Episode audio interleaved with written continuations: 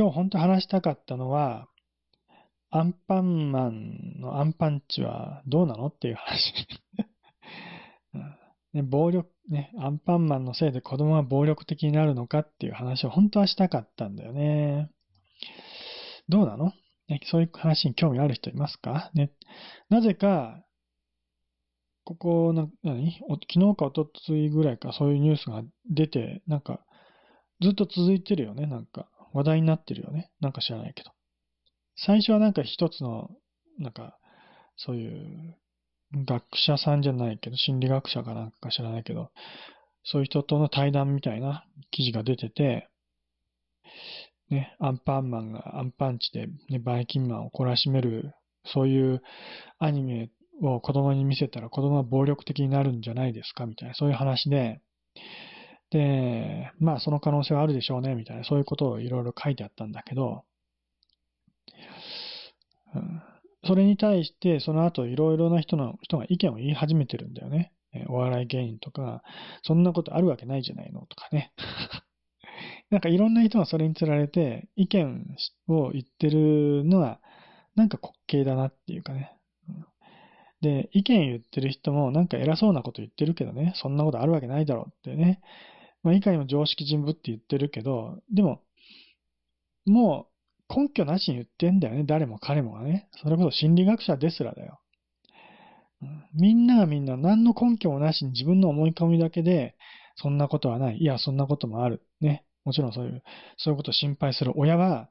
そういうことがあるかもしれないから、本当は子供を見せない方がいいんじゃないかとかね。そそんなの神経質だとかね。いろんな意見が、めちゃめちゃで、こうね、いろんな意見が出まくっててね。で、おそらくツイッターやなんかでも、そういう話題でも、ね、盛り上がってるかどうか知らないけど、いろんな意見が出てるんじゃないかと思うよ。私見てないけど。うん、でもそ、やたらとそのね、ニュースでなん、なん、たびたびその話題が出てるのを見てなんか変なもんだな、ね、ちょっとおかしな話だなと思って見てんだけどね。みんな言ってることおかしいんだもん。うん、まあ、ね、いろんな意見があってもいいと思うよ。ね。そういうアンパンマンのせいで暴力的になる。いや、ならない。ね。どっちでもいいと思う。ただ、意見を言うんであれば、自分のその価値観とか思い込みで適当なことを言うんじゃなくて、本人は適当に言ってるつもりじゃないかもしれないけどね。もう自分の信念として言ってるつもりかもしれないけど、じゃあその信念になんか根拠があるのって言ったら根拠なんかないんだよね。自分はそう思うっていうだけで。もう本当に思い込みだけでみんな意見言ってんだよね。なんかもう何か断るごとにみんななんか意見言いたがるんだけど、全部が全部もうみんな自分の思い込みだけで言ってんだよね。要は脊髄、脊髄反射っていうかね。条件反射っていうか、これを言われたらこう言うんだっていう決まった答えがあるみたいな感じでね。結局自分で何も考えてないのよ。理屈としてこ何も考えずに適当なことばっかり言ってるからもうなんかおかしなことになっちゃうんだよね。うん、私もまあ、じゃあそれについてどう思うかっていうのはわかんない。考えてもわかんないし、まあよくわかんないから、本当の答えは出せないけど、まあ、まあ、なんだろうね、普通に考えて、あまり深く考えずに適当に言うんであれば、アンパンマンがバイキンマンを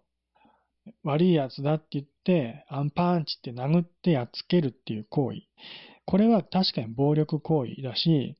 それを見た子供たちが真似することは絶対にあると思う。実際私たちの子供、自分たちが子供の頃そうだったかね。みんながそうやって思うのは、多分自分たちが子供の頃、ね、テレビとかそういうの見てね、真似したなっていうのを絶対思い出してるはずなんだよね。で、思い出すけど、そのせいで自分が、ね、ええー、大人になって悪い大人になったかっていうと、そういう自覚はないから、そんなね、そう、暴力的なものを見せたからって言って、悪い大人になるわけじゃないっていうのは、普通の人の考え方かもしれないけど、それでも子供たちはそれを見て実際に暴力的になったわけだよね。自分たちも暴力を振るったし。ね。えー、悪い意味での暴力のつもりはなかったかもしれないけど、おそらくごっこ遊びはなんかで、ね、仮面ライダーごっことかでね、ライダーキックやったとか絶対あると思うんだよね。筋肉マンで筋肉バスターをかけたとか、パロスペシャルをかけたとか。絶対変なプロレス技真似したはずだよね。私もしょっちゅうそういうことやってましたよ。ね、うん。ライダーキックはちょっと覚えてないけど、なんかそれっぽいこといっぱいやったし、筋肉マンの真似とかして、プロレスごっこなんかしょっちゅうやってて、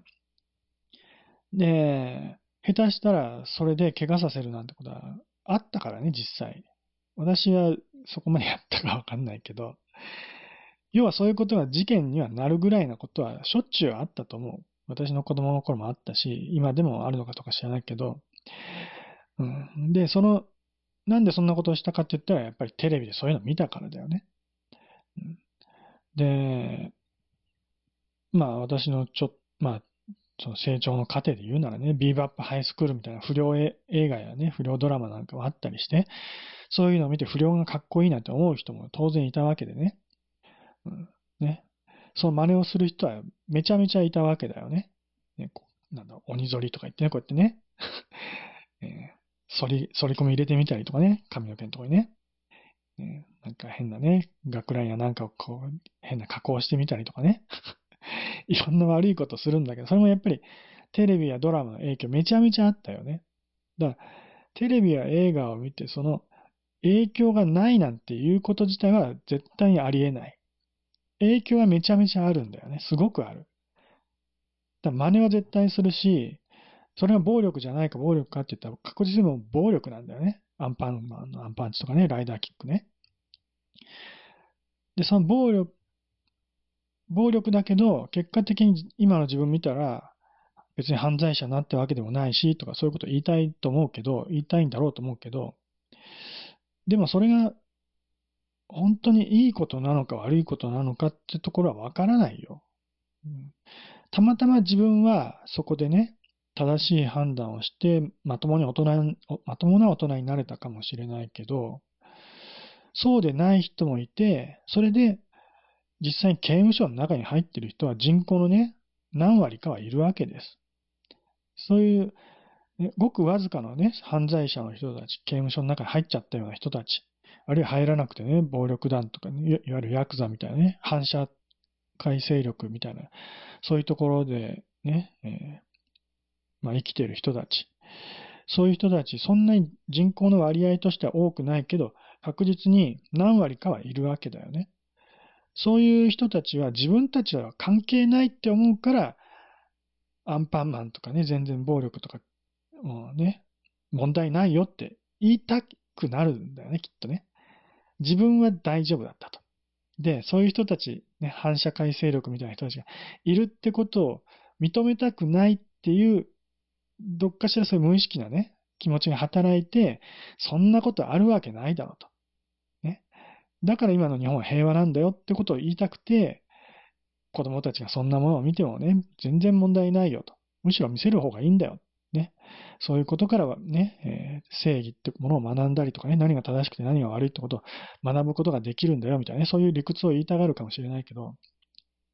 でも、ちゃんと世の中見回したら、それに影響して悪いことしちゃった人もいるわけだよね。下手をして、ね、リミッター外しちゃって、もう人殺しを実際やっちゃったような人もいるわけだよね。自分とは関係ないかもしれないけど、関係ある人もいるわけだよね。ごくごく一部にね。で、それはごくごく一部なら許されるかって言ったら、許されるとは限らない。許されないと思うよね、私はね。うん。だから、もうね、多数決でどっちが多いからこっちが正しいんだとか、そういう問題じゃないよね。そういう人は確実に出るんだったら、その影響はあるっていう現実を認めなきゃいけないよね。その現実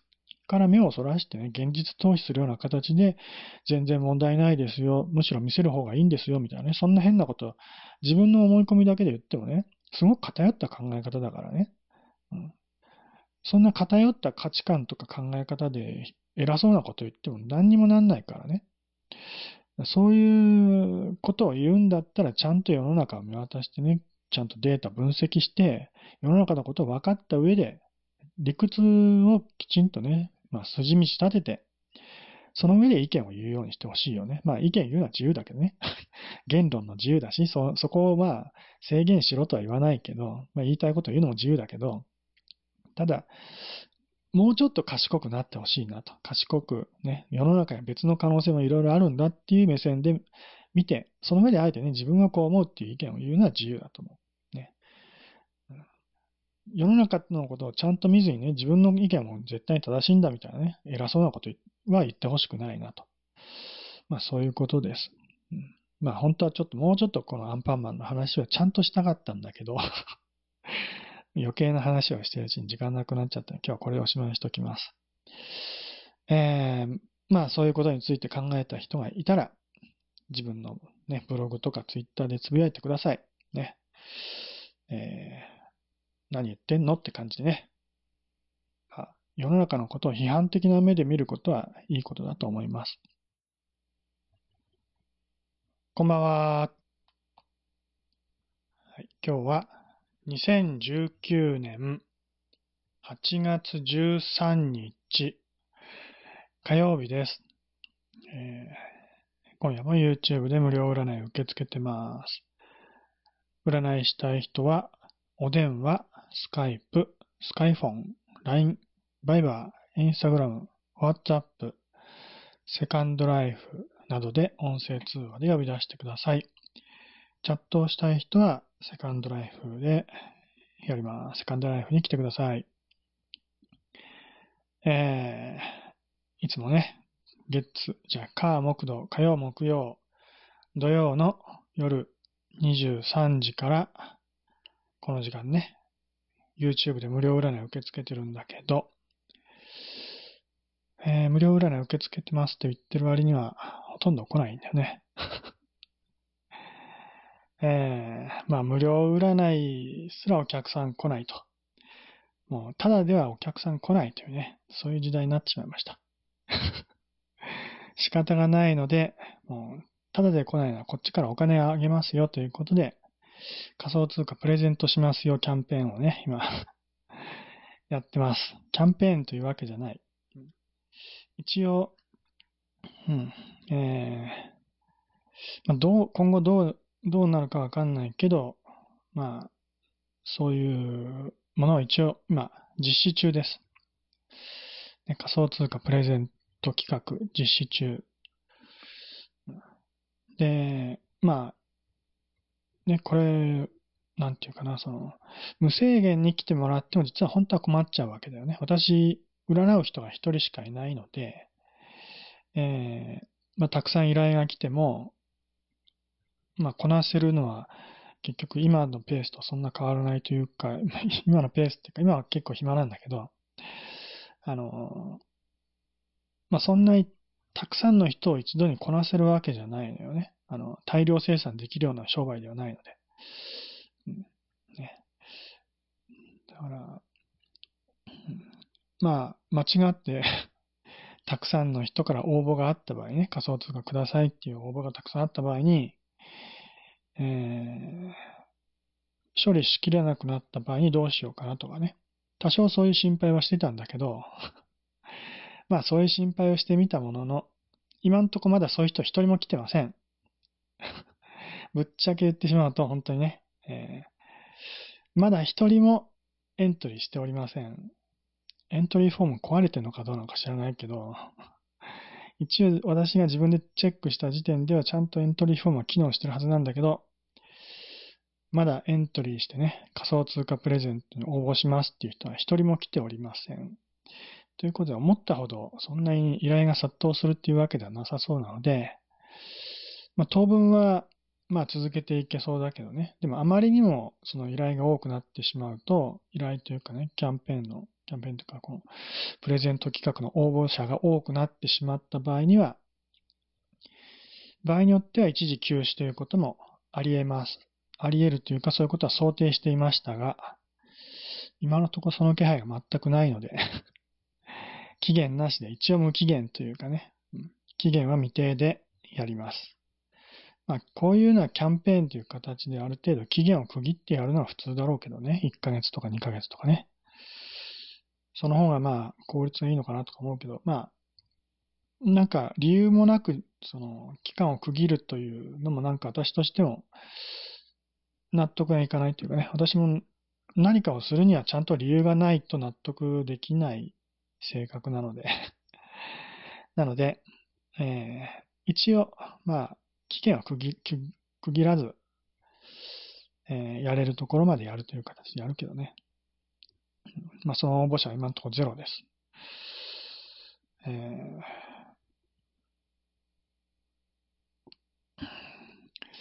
無料でお客さん来ないから仮想通貨あげますよって言ってね、それで来るかと思ったらそれでも来ないと。えー、参ったね。まあ、それはそれでいいですが、えー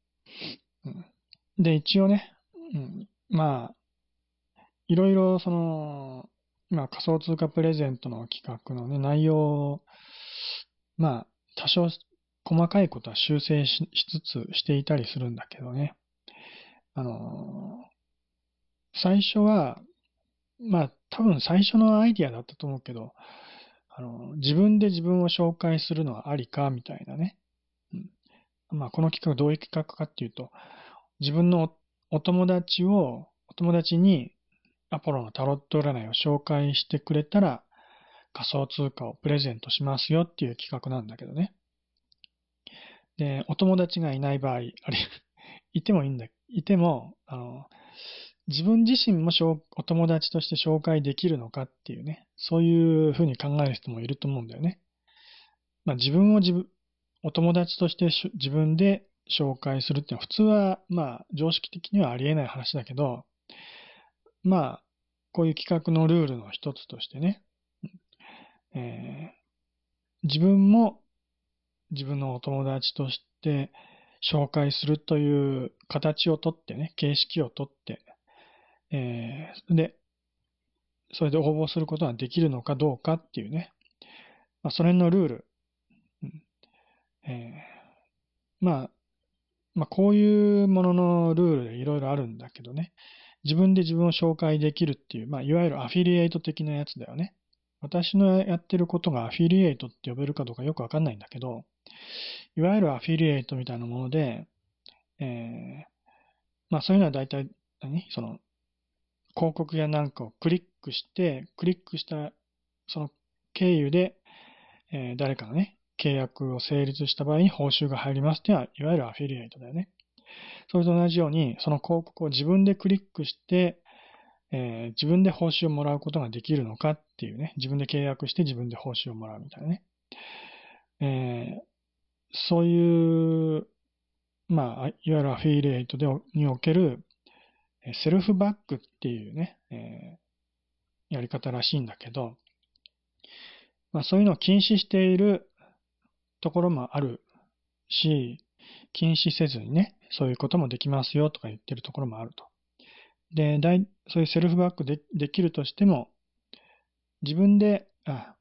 1回だけは有効だけど、2回目はもう無効ですよっていうルールだったりとかね。うん、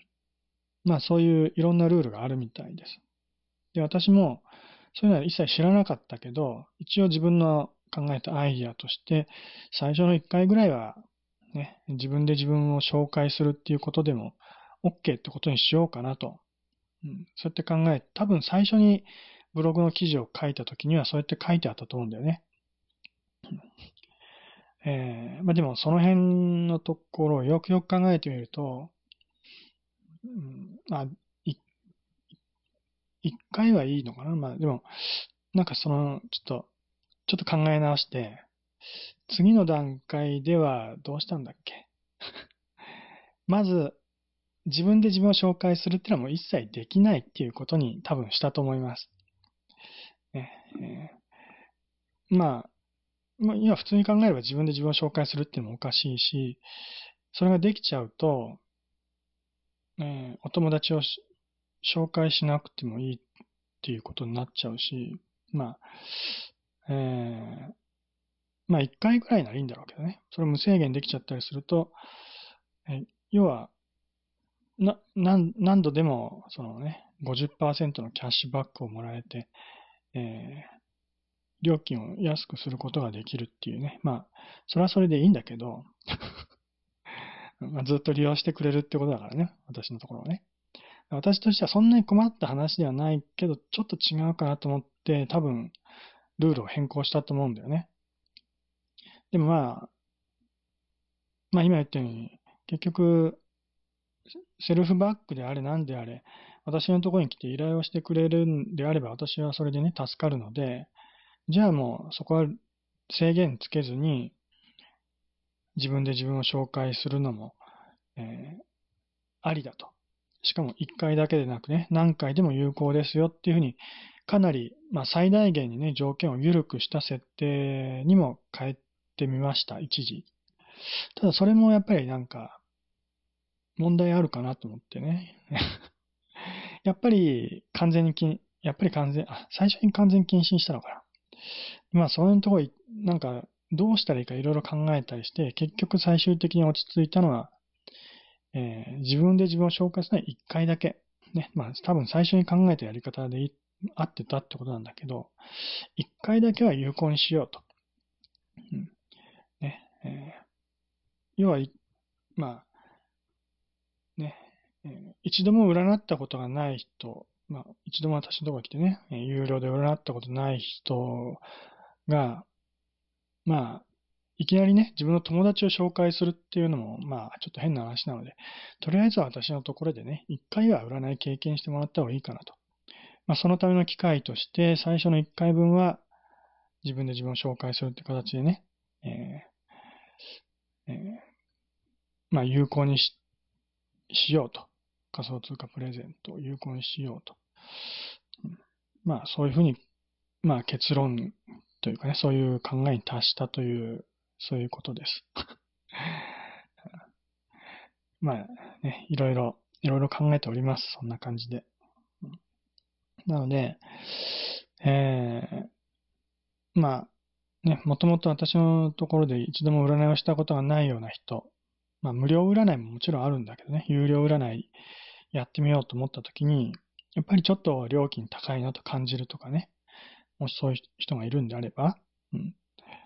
えー、とりあえず1回は、50%割引というか50%のキャッシュバックを仮想通貨で受け取ることができるので、それでね、えー、半ばお試しのような感じでやってもらってもいいかなと。例えば、えー、音声通話占いね、音声通話占いであれば、初めての人は通常2000円でね、時間無制限で占うことできるんだよね。2000円で時間無制限っていうだけでももう相当に格安なので これ以上安くする必要はないってぐらい安いんだけど、えー、さらにここでね、えー、自分で自分を紹介するっていうことでエントリーすると、50%キャッシュバックされるので、1000円分の仮想通貨を受け取れます。えー、もちろんね、通常の料金、2000円は最初に料金としてね、支払う必要はあるけど、えー、占いが終わった後で、占いが終わらなくてもね、支払いが完了した時点で、1000円分の仮想通貨をキャッシュバックします。なので、実質的には1000円で占うことができる時間無制限で占うことができるということになります。ね、音声通話ならね。で、チャットなら1500円だからもっと安くなるんだけどね。1500円の半分だから、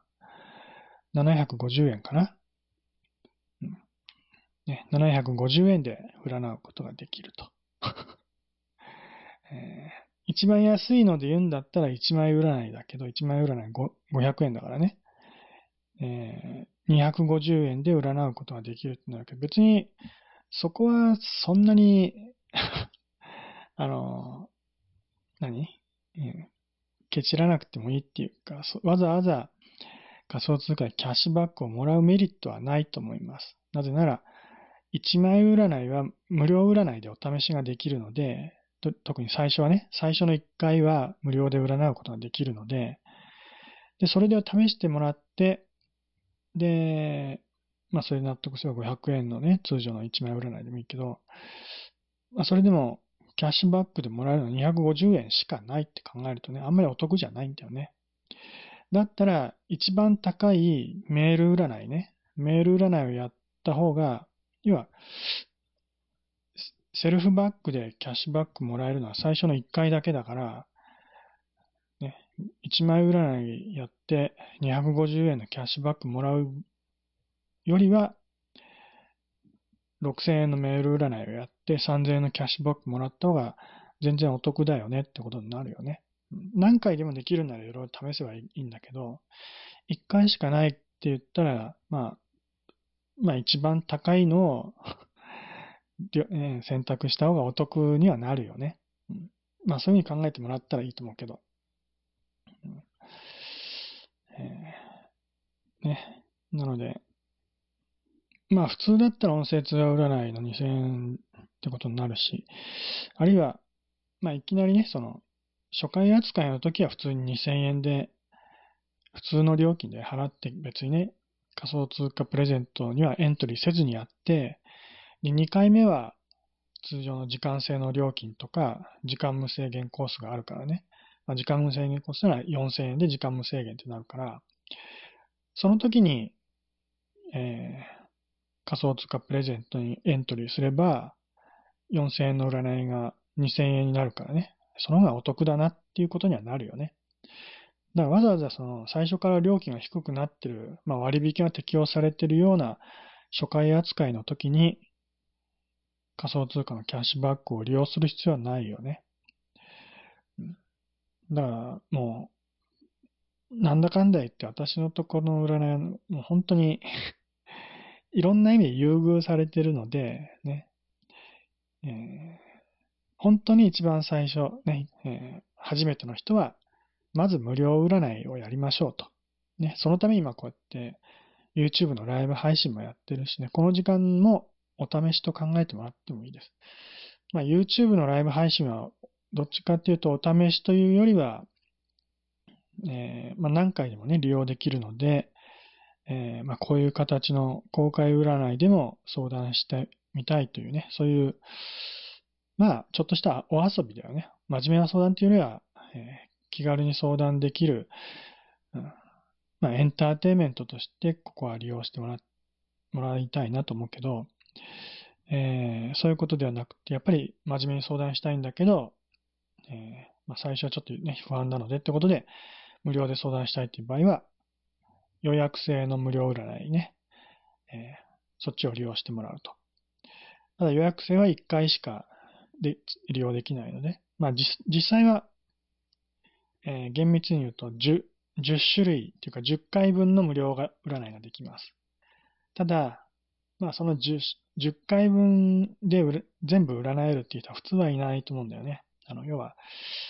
えー、異なるアプリを使えば、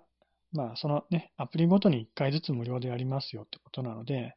でその選択できるアプリの種類が10種類あると。ね、通常の携帯電話の音声通話も含めだけどね。いろんなやり方があるので、全部試してもらうのは構いません。ね。自分に合ったやり方を選んでもらうのも一つの目的なのでね。なので、最初は LINE で無料占いやったけど、今度は Skype でやってみたいとかね。うん、そういう人は全部試すことができます。なので、いろいろ試すことができる。何回かは無料で占うことできるよね。1枚占いっていう条件付きだけど。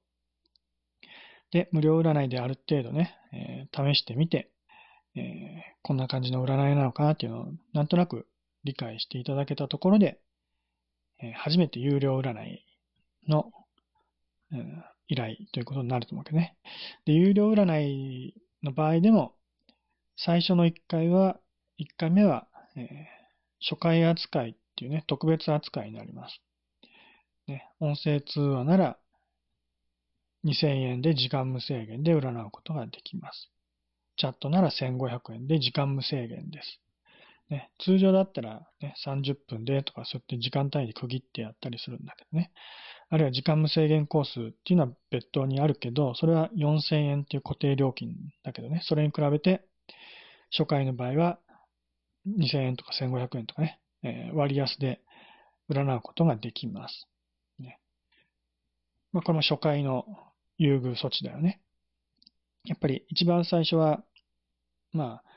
あ、ね、無料占いをやってるとはいえ、やっぱりちゃんと占うのは不安だっていうね、そういう気持ちもあったりするから、不安だとか不慣れだっていうね、まあ慣れ、慣れていないってのは一番だけどね、少しずつ慣れてもらうっていうのは私の意図の一番大きなところなので、少しずつ慣れてもらって、で、2回目からは通常のね、依頼っていうことになるけどね、通常の料金設定。で、まあ初回優遇はするんだけど、ただし、えー、占いたいと思った時にすぐに占うことはできません。必ず予約予約をしてもらう必要があるので、その点はやっぱり初回のちょっと不利な、不利なっていうかね、まあ、えー、一つのね、制限ではあるんだけど、まあ、その制限はあるけれども、安くやりますよっていうね、そういうことです。で、2回目からはもう、そういう予約も必要なくてね、占いたいという時にすぐ占うこともできます。もちろん予約することもできます。ただし、料金は通常料金なので、30分ごとに2000円とかね、そういった料金がかかるけどね。で、時間無制限コースも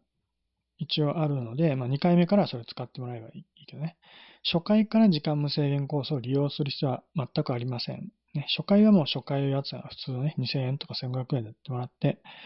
時間無制限コースは2回目からの利用ということになると思います。ただ、えー、初回扱いでちょっと優遇はされてないというのはメール占いです。メール占いは初回だと逆に優遇されません。どういうことかというと、えー、メール占いね、料金、えー、1件6000円なんだけど、実はメール占い、まあ、他の音声通話占い、チャット占いも同じなんだけど、公開、ね、占いの実例として公開することを許可していただいた場合には、半額でやりますよっていうことになってます。えー、他の占いも全部一緒です。一枚占いがね、一枚占いは半額にはならないけど、えー、ね、音声通話占い、まあ、時間無制限コースもそうだけど、えー、公開する場合には半額になります。メール占いも半額になるので、公開する場合には3000円になります。だけど、初回の場合は公開はしません。つまり公開したいって言っても、そのね、申し出を受け入れることができないので、半額にもなりません。なので、初回は逆に高くなります。まあ、公開するしないの条件がどうなるかっていうだけだけど、公開して、公開を許可して、半額で占ってもらいたいと思っても、初回の場合はそれは適用されません。なので、え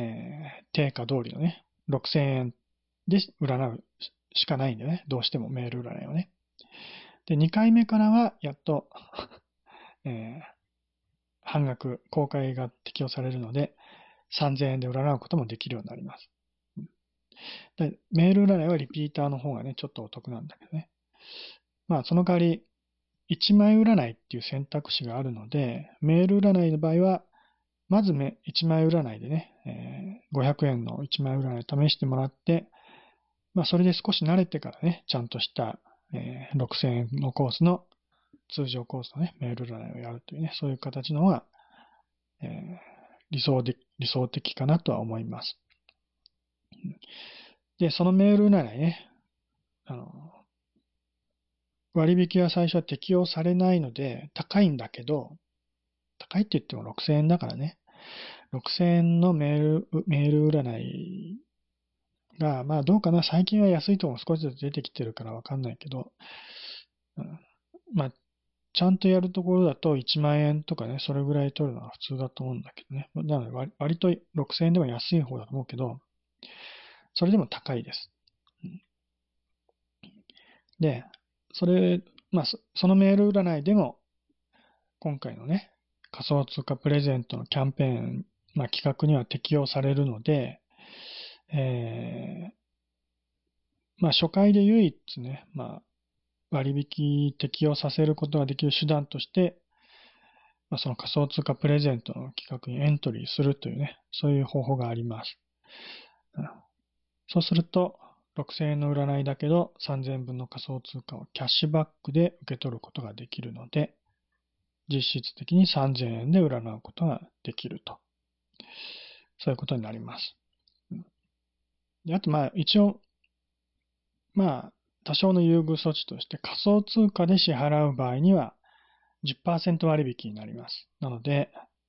6000円の占いなら600円割引で、えー、5400円になるんだよね。ね、そういうことです。だ例えば、えー、お友達紹介で自分のお友達2人にメール占いを紹介したと。そうすると、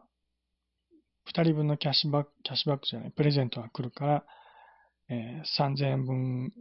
が2回分だから、合計で6000円分の仮想通貨をもらえるわけだよね。そうすると、えー、そのもらった分の仮想通貨だけで6000円のメール占いすることができます。しかも仮想通貨で支払う場合には5400円になるので、600円分は残るわけだよね。ね結構お得だよね。うん、まあ、そうやって、まあ、自分のお金は一切使わずに占いの依頼をすることもできるようになります。ね、6000円分の占いもできるようになります。それもたった2人、お友達を紹介するだけです。まあ、6000円分だったら占い、もちろん占いしてもいいし、えー、なんだろうね。焼肉食べに行くんでもいいし、ね、ちょっと贅沢できるよね。6000円のお小遣いがあったらね。うん、ねまあ都会、東京の方だったら実際に仮想通貨、ビットコインで支払いができる飲食店とかもちょこちょこあったりするから、そういうところに行ってみてもいいかもしれないよね。実際に実店舗で仮想通貨が使えるお店、うん、まあ飲食店が結構多いと思うけど、飲食店とか、あとなんだろうね、サービス業的なもの、マッサージとかエスエステとか、そういうもの。なんか、まあどういうジャンルが多いかよくわかんないけど、いろいろあるみたいだよね。最近それが、まあ、どうなってるのかわからないけどね。あと電気屋さんは大体どこでも対応してたりね。どこでもってわけじゃないか。ビッグカメラは以前やってたけど、それも今でも使えるのかどうかわからない。ビッグカメラの、その、ビットコイン対応ね、ビットコインでの支払いって、実は、本来のビットコインの使い方じゃないんだよね。どういうことかとちょっと説明しておくと、あの、決済システムにビットフライヤーっていう業者の決済システムを使ってるんだよね。まあそれは別に構わないんだけど、まあ、普通にクレジットカードだったらビザとかマスターとかね、そういうとこの業者の決済システムを使うわけだよね。えー、 PayPayとか楽天ペイとか LINEPay とかね、最近流行ってる QR コード決済ね、スマホ決済も、そういう業者の決済システムを利用して決済をしているんだよね。うん。えー、なので、普通のそういう商売っていうかね、お店の考え方からすれば、何らかの決済システムを導入するっていうのは常識的な考え方ではあるんだけど、実は仮想通貨、ビットコインっていうのは、そういう決済システムを使わなくても決済できるものなんだよね。だから、元から決済システムがあるものにさらに決済システムを被せてるから二重になってて無駄なんだよね、はっきり言って。無駄なことをしてるし、その決済システムを提供してる業者が不具合が出たりね、あの、問題が起きた場合には、決済ができなくなるってことになるんだよね。実際にビットフライヤーって 問題があったわけで、あの、一時決済ができなかった時期あったんじゃないかな。決済自体はできたのかな。うん、あの、アカウント作成はずっとしばらくの間停止してたよね。つい最近再開して、ビットフライヤーのアカウント私も、まあ再開したすぐ後にね、作ってみたけど、で、まあそういうことがあるからね、結局、ユーザーもビットフライヤーのアカウントがないと決済できないとかね、えー、ビットフライヤーの業者が決済システムを停止してしまったら、ビットコインでの決済使えなくなるとかね、そういう問題がいろいろあるわけだよね。でも、もともと本来のビットコインの機能だけで決済していれば、そういう業者のね、えー、まあ、業者の運営状況に左右されない、うん、そこが本来の仮想通貨の一番のメリットのはずなのに、わざわざ業者を利用することでそのメリットを潰しちゃってんだよね。ビットコインとかは、業者を使わなくても決済ができるんだよね、もともと。仮想通貨のみでできるから、必要ないわけ、業者が。ね。それなのにビ、そのビッグカメラっていう大手のね、そのお店ですらそういう業者を使っていたっていうね、なんかわけのわかんないことしてるんだよね。まあもちろんいろいろ理由はあるんだろうけど、ね。えー、まあでも、うんえー、まあ仮想通貨の支払いってすごく、まあ本来は簡単なんだよね。で、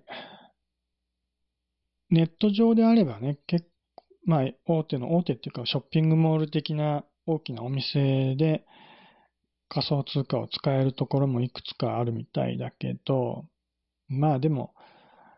今でいう Amazon とかに比べたらそんなに便利だとは言い切れないと思うし、別に特別安いってわけでもなさそうなので、私も別にそういうね、そういうところでビットコインでお買い物したいなと思わないんだよね。あの安ければ利用するけど、利用するメリットがないんだよね。全然安いわけじゃないので。うん、そういうのを利用するのは多分仮想通貨で儲けたような人が余った仮想通貨で直接お買い物したいと。そういう場合には、まあ、そういうサイト便利かもしれないけどね。であとはまあ、普通に実店舗だよね。飲食店やなんかに行ってビットコインで支払うとか。うん、まあそういうふうに使うことも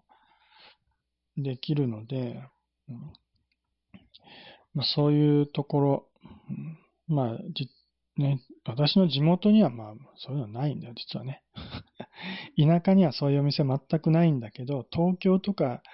まあそういう都会というかね、人口が多いところにはそういうお店も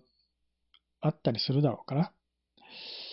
そういうところで使ってみるのもいいんじゃないかなと思うけどね。で、実際、使用できる仮想通貨は、もちろんビットコインが一番メジャーなので、知名度も高くてね。なので、ビットコインで支払いできますよってところは、まあ、結構あると思うんだけど、それ以外の通貨で使えるところがあるのかどうかっていうのがちょっと問題だよね。で、ビットコインキャッシュっていうね、ビットコインにちょっと名前が似ているやつがあるんだけど、まあ、それも多少支払いに対応してるお店もあるみたい。うん、まあそのビットコインキャッシュで支払いができるお店のマップみたいなものがあってね、そのマップを見れば、まあそういう店探すことできるんだけど、まあそんなに多くなかったかな。あとモナコインね。モナコインは、まあ草の根的に結構広がった仮想通貨らしいんだけどね、特に日本国内でね。日本国内では割と一時期人気があったようだけど、それも今はそんなに聞かないというか、話題にならないよね。なんでそんなモノコインが、あの、一時流行ったかっていうと、私も知らないけど、今、今の時点からね、過去のことをちょっと調べてよ、どうだ、どうしてそうなったのかなとかいろいろ考えてみたんだけど、多分、あの、投げ銭機能、投げ銭機能っていうか投げ銭サービスがある程度利用者が多かったからっていうことじゃないかなと思うんだよね。投げ銭っていうのは、まあもとも、まあ意味だけで言うと、今チップなんだけど、チップみたいなものね、おひねりっていうかね。えー、まあ、なんだろうね。うん、そういうき、まあそういう行為自体は別に特別なサービスとか使わなくても、仮想通貨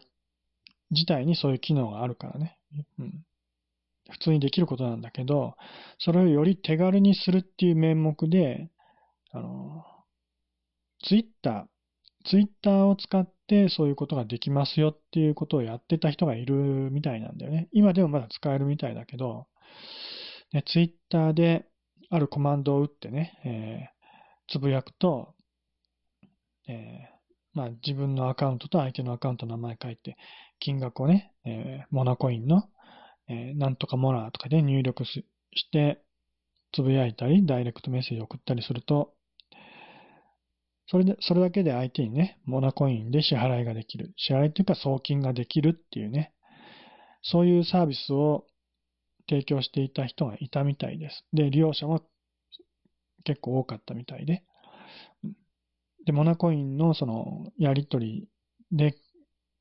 まあ結構メジャーな形で使われていたみたいですよ。私は使ったことはないし、知らないし、よくわかんないけど。まあ、モナコモナコインでやり取りするんだったらそういうやり方が一番手軽だったと。そういうことだと思うんだけどね。えー、まあでも、うん、わざわざそういうサービス使わなくても、うん、普通にやり取りできるもんだから、まあ、なんでわざわざそんなものが流行ったのか私も理解できてないんだけどね。うん、別に手軽でも何でもないっていうか、うん、わざわざこうやって入力しなきゃいけない手間があるから、かえって面倒なんじゃないの？って思ったけどね。普通にやり取りする場合だったら、QR コード決済を読み取るようなね、最近の QR コード決済、PayPay やなんかと同じような、そういう支払い方法で簡単にね、支払いができるのに、わざわざ LINE で入力するなんてかえって面倒じゃないのって まあ私はそうやって思うんだけど、でもなんかそういうやり方が多分面白かったんだろうね、やり方として。で、面白いからみんな飛びついて、ね。で、人気が出たから、まあそういうやり方があるんだっていうに広まって、利用者も増えたんだろうと。そういうことなんでしょう。まあ、要はツイッター、それ自体が拡散する、ね、要素もあるから、ね、知名度もどんどん広がって利用者も広まる、ね、増えたと。うん、まあでも、そのサービスもまだ一応続いてはいるものの、終了が決定してね、もう下火になってるみたいだしね。なぜそうなったかっていうと、まあ法律的な問題があったりして、まあ個人でそういうサービスを提供するのは難しくなったってことらしいんだけどね。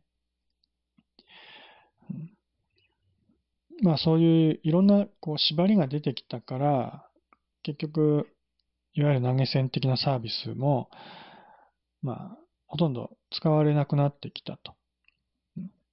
それでまたモナコインもね、下火になってきた。下火になってるのかどうか知らないけど、あまり話題にならなくなってきたんだろうと、そういうことでしょう。それでも一応、モナコインで支払いできるってお店は、まあ多少あるみたいですよ。あと、なんか使えるって聞くのはそんなないけどね。私が対応しているのは、あと、ライトコインと、えー、ビットコイン、ビットコインキャッシュ、モナコイン、ライトコイン、イーサリアム、リンデンドルだから、あと、ライトコインはどこで使われてるかなんてことは全く聞かない。使い場所がわからない。ただ、まあ、えー、まあ、なんていうかな、多少お手軽というか、その、送金の手数料が安かったりするから、その辺で便利かなっていうね。えー、送金するっていう目的であれば、使い勝手は良さそうだなってことで、ライトコインも含め、あと、イーサリアムは、あの、なんか、やたらとこう使えるところがあったりするみたい。あの、実際に使いどころほとんどなさそうだけど、意外となんかね、その、ゲームやなんかで使われてることが多いみたいです。イーサリアムっていう仮想通貨ね。イーサリアムっていうのは仮想通貨っていうよりは、そういうある種のプラットフォームっていうか、まあ、よくわかんないんだけど、うん、ね。そうゲームの通貨とかにこう使いやすい、まあ、相性のいいものらしいですよ。うん。なので、そういう部分でね、結構広まってて、で、まあそういう知名度があるから、あの、対応してるウォレットも結構あったりするわけなんでね。で、あの、ウェブブラウザのオペラっていうね、ブラウザがあるんだけど、そのオペラに仮想通貨のウォレットの機能がついてます。ただ、そのオペラで使える通貨がイーサリアムだけなんだよね。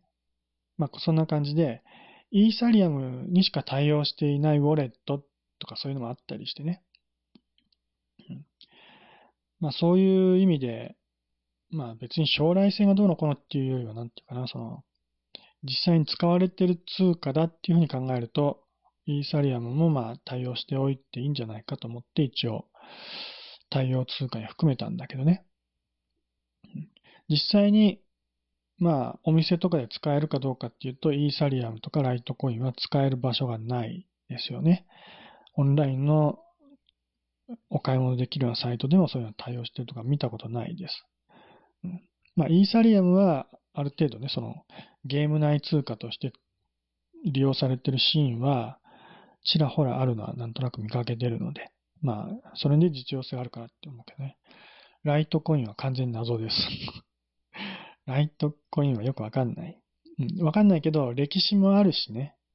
あの、まあ変な言い方だけど、ビットコインが仮想通貨のね、中の金であるなら、ライトコインは仮想通貨における銀であると。まあそういうような表現をされることもあるよね。うん、そうなのかな？よくわかんないけど、うん。そういうことだ、だそうです。で、もう一つ一応対応しているのが、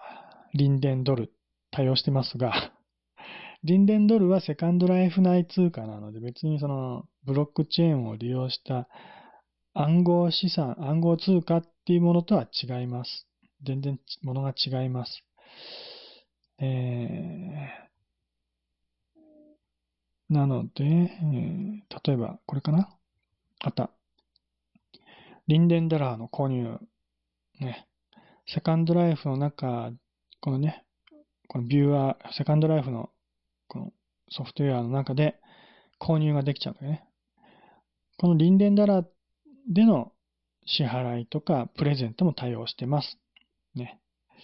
ちなみに今、2000リンデンドル、ん？あ、また、また私の残高がバレちゃった。今こんだけ持ってんだけど、所有してるリンデンドルね。で、購入額を、例えば2000、2000リンデンドル購入するとすると、JPN、日本円で1089円で2000リンデンドル買えますよっていう、そういうことだよね。えー、なるほど。そういうことですか。だから、だいたい、だいたい、まあ、1000円に対して2000リンデンドルみたいな、そういう考え方でいいと思うけどね。で、私のところでも、あの、もうレートは固定してます。えー、2リンデンドル1円というね、レート、今言ったようにね、2000リンデンドル買うためには1000円で、えー、買えますよっていう、そういうレート。これは1089円だけどね。それに多少変動があるので、もう固定しちゃいます。リンデンドルの場合はね、ちょっとややこしかったりするので。ね、だから2000リンデンドルじゃなくて1000円の報酬がもらえる場合には2000リンデンドルもらえますよってことになるしね。うん、1000円の占い支払いたいときは2000リンデンドルで払ってくださいよって請求になるし。まあ、とにかくこのリンデンドルだけはビットコインとかとはちょっと違う仕組みだけどね、仕組みというか通貨なので、それだけは別扱いだけどね。このリンデンドルも、あの、一応、日本円とかね、法定通貨に換金することは可能です。うんえー、その手順はすごくややこしいんだよね。すごくっていうかまあ、まあ、普通のことではあるんだけど、まず、えー、まずどうすんだっけ？まず まず、えー、今所有してるね、さっき6000リンデンドルぐらい持ってたけど、それを、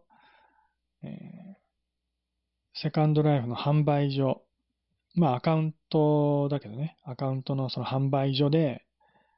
販売所とか取引所も一応あるんだよね。そこで、えー、まあ売ったり取引したりして、えー、まずは、米国ドル、米ドルね、アメリカドルに換金します。換金というか、まあ、取引してアメリカドルにします。それ以外の通貨には対応してないよね。アメリカドルにして、そのアメリカドルを今度は、あの、ペイパルで、あの、自分の口座に、口座っていうか自分のペイパルのアカウントに送金、送金っていうのかなまあ、えまあ、受け取ることになります。送金でいいのかななので、ペイパルの自分のアカウントにはアメリカドルでの入金になります。ね、そこにも手数料かかるんだよね。確か結構かかったと思うけど。ねえー、で、そのままでは当然使えないので、ペイパルのアカウントに入った後で、そこからはもうセカンドライフ関係ないんだけど、ペイパルの方のアカウント操作で、えー、アメリカドルから日本円に換金しなきゃいけないんでね、両替っていうのかな。両替しなきゃいけないわけです。その時にも手数料がかかるので、これまた損してしまうわけだよね。だからその、もう最初にそのは、えー、売買するときも手数料かかるし、えー、ペイパルのアカウントに送金するときも手数料かかるし、送金された後でアメリカドルから日本円に換金するときも手数料かかるので、その都度何、何ぼかのこの手数料取られていったら元のね、お金がどんどんどんどん少なくなっていっちゃうんだよね。だからまあ、その金額がめちゃめちゃでかければね、10万、20万、100万ね、それぐらいでかい金額なら、まあそんなに損はしないけどね、ちょっとしたもんだけど、えー、まあさっきの6000リンデンドルって言ったら、まあ、ね、日本円で普通に換換算したら3000円ぐらいだろうけど、いろんな手数料取られちゃったら最終的に2000円ぐらいになっちゃったりするわけだからね。すごく損しちゃうよね。だったらわざわざそんなね、えー、日本円に無理して換金しようと考えずに、リンデンドルのまま使ったのは得かな、みたいなね、そういう考え方もあるけどね。なので、リンデンドルは、まあ、セカンドライフの中でお金が欲しいと、そういう人にとっては、まあ、都合のいい、まあ、通貨にはなるけど、それ以外の、実際日本円に換金したいとかいう目的がある人にとってはあまり都合のいい通貨ではないので、まあ、セカンドライフ元からやっててね、で、他のビットコインとかの、あね、取引所の口座とか持ってないっていう人は、リンデンドルで受け取りたいって言えば、リンデンドルでお渡しすることもできますと。ただそれだけのことです。まあ、いろんなゲーム内通貨あるけどね、えー、そのゲーム内通貨実際にに、ね、現金に換金できるっていう、そういうゲームはそんなに多くないからね。まあ、その点ではセカンドライフ、まあ、日本円に換金できるというところでは一応、まあ、まだ利用価値はあるかなというかメリットとして考えてみようかなとは言えるけどね。うん、